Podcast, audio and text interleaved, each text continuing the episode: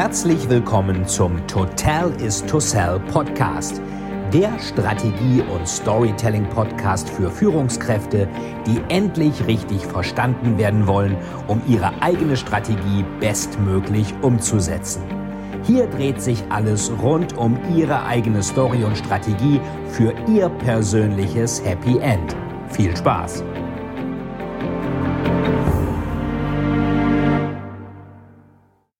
Herzlich willkommen, schön, dass Sie wieder dabei sind zum Total is to Sell Storytelling Podcast mit Veit Etzold.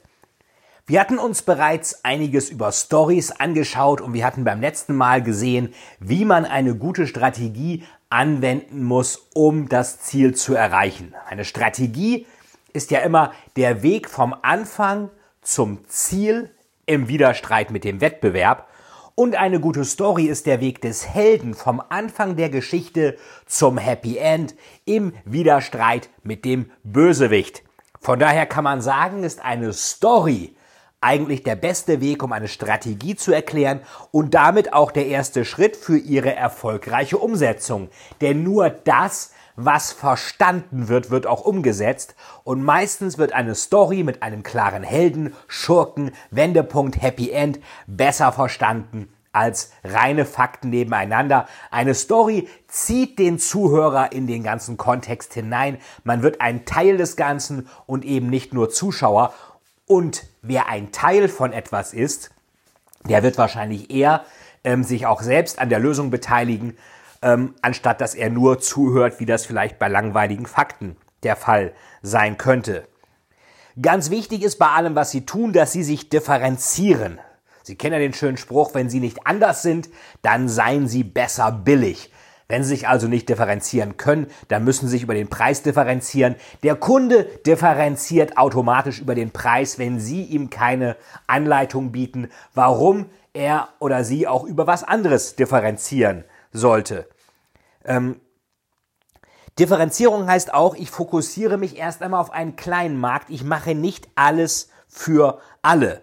Wer versucht, alles für alle zu machen, also äh, being everything to everybody, das funktioniert meistens nicht. Karl von Clausewitz wusste schon, wer Erfolg haben will, muss an enger Front angreifen.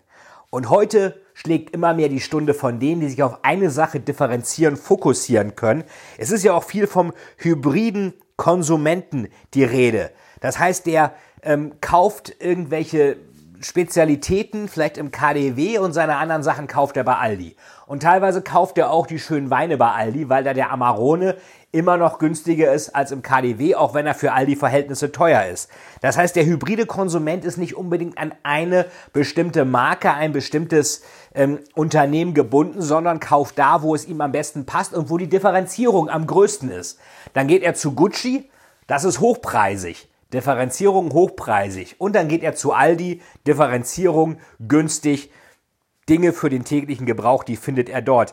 Wer jetzt als Vollsortimenter in der Mittelposition ist, was man so stuck in the middle nennt, das ist natürlich gefährlich. Das hat Karstadt fast das Genick gebrochen. Und die Amerikaner sagen dazu auch, the full line is a luxury for losers. Also das komplette Angebot ist nur für Verlierer. The full line is a luxury for losers. Oder vielleicht kennen Sie auch den schönen Spruch, Konglomerate machen alles außer Geld. Konglomerate machen alles außer Geld. Die Frage ist also, wie kann ich mich differenzieren und was muss ich eigentlich im Markt kommunizieren? Und natürlich, je mehr ich für irgendetwas stehe, desto klarer ist auch, was ist meine Differenzierung. Ich meine, äh, wo würden Sie sich operieren lassen? Bei einem Top-Herzchirurgen oder bei einem Top-Schlagzeuger, der auch mal Medizin studiert hat und vielleicht während seines Studiums auch bei OPs mit dabei war?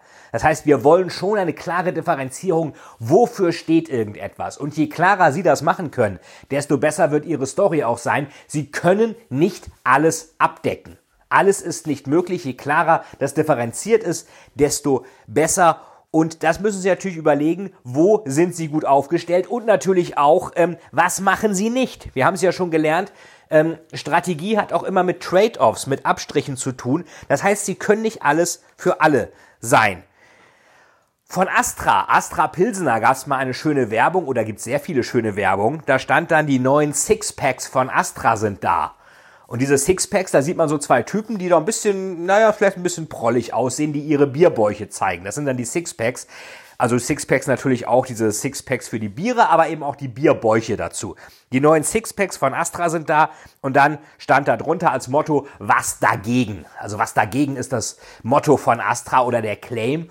Und diese Typen, die man da sieht, die stehen an so einem Baustellenzaun und äh, und biegen und drücken ihre Bäuche gegen diesen Zaun, sodass sich also ein Muster durch den Gitterzaun in den Bierbäuchen ähm, bildet und das sind dann diese Sixpacks. Also natürlich nicht muskulös, sondern eben durch das Muster und die anderen Sixpacks sind eben die Biere.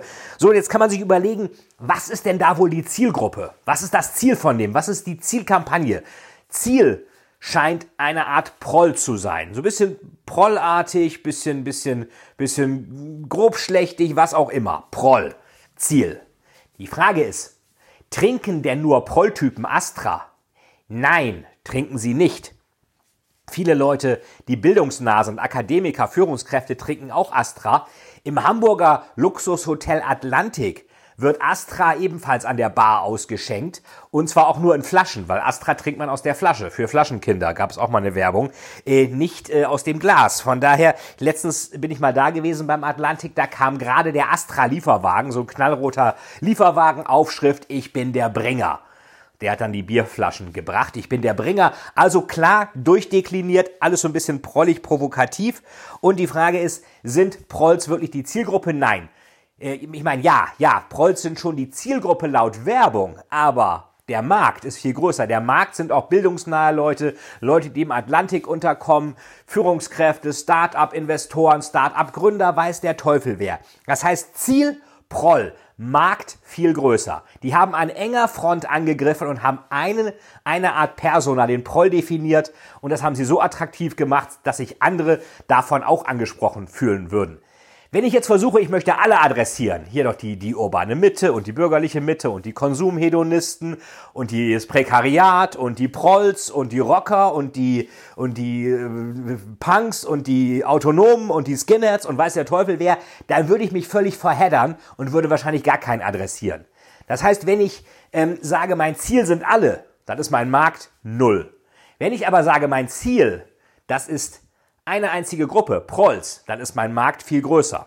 Muss nicht Prolls sein, kann auch was anderes sein.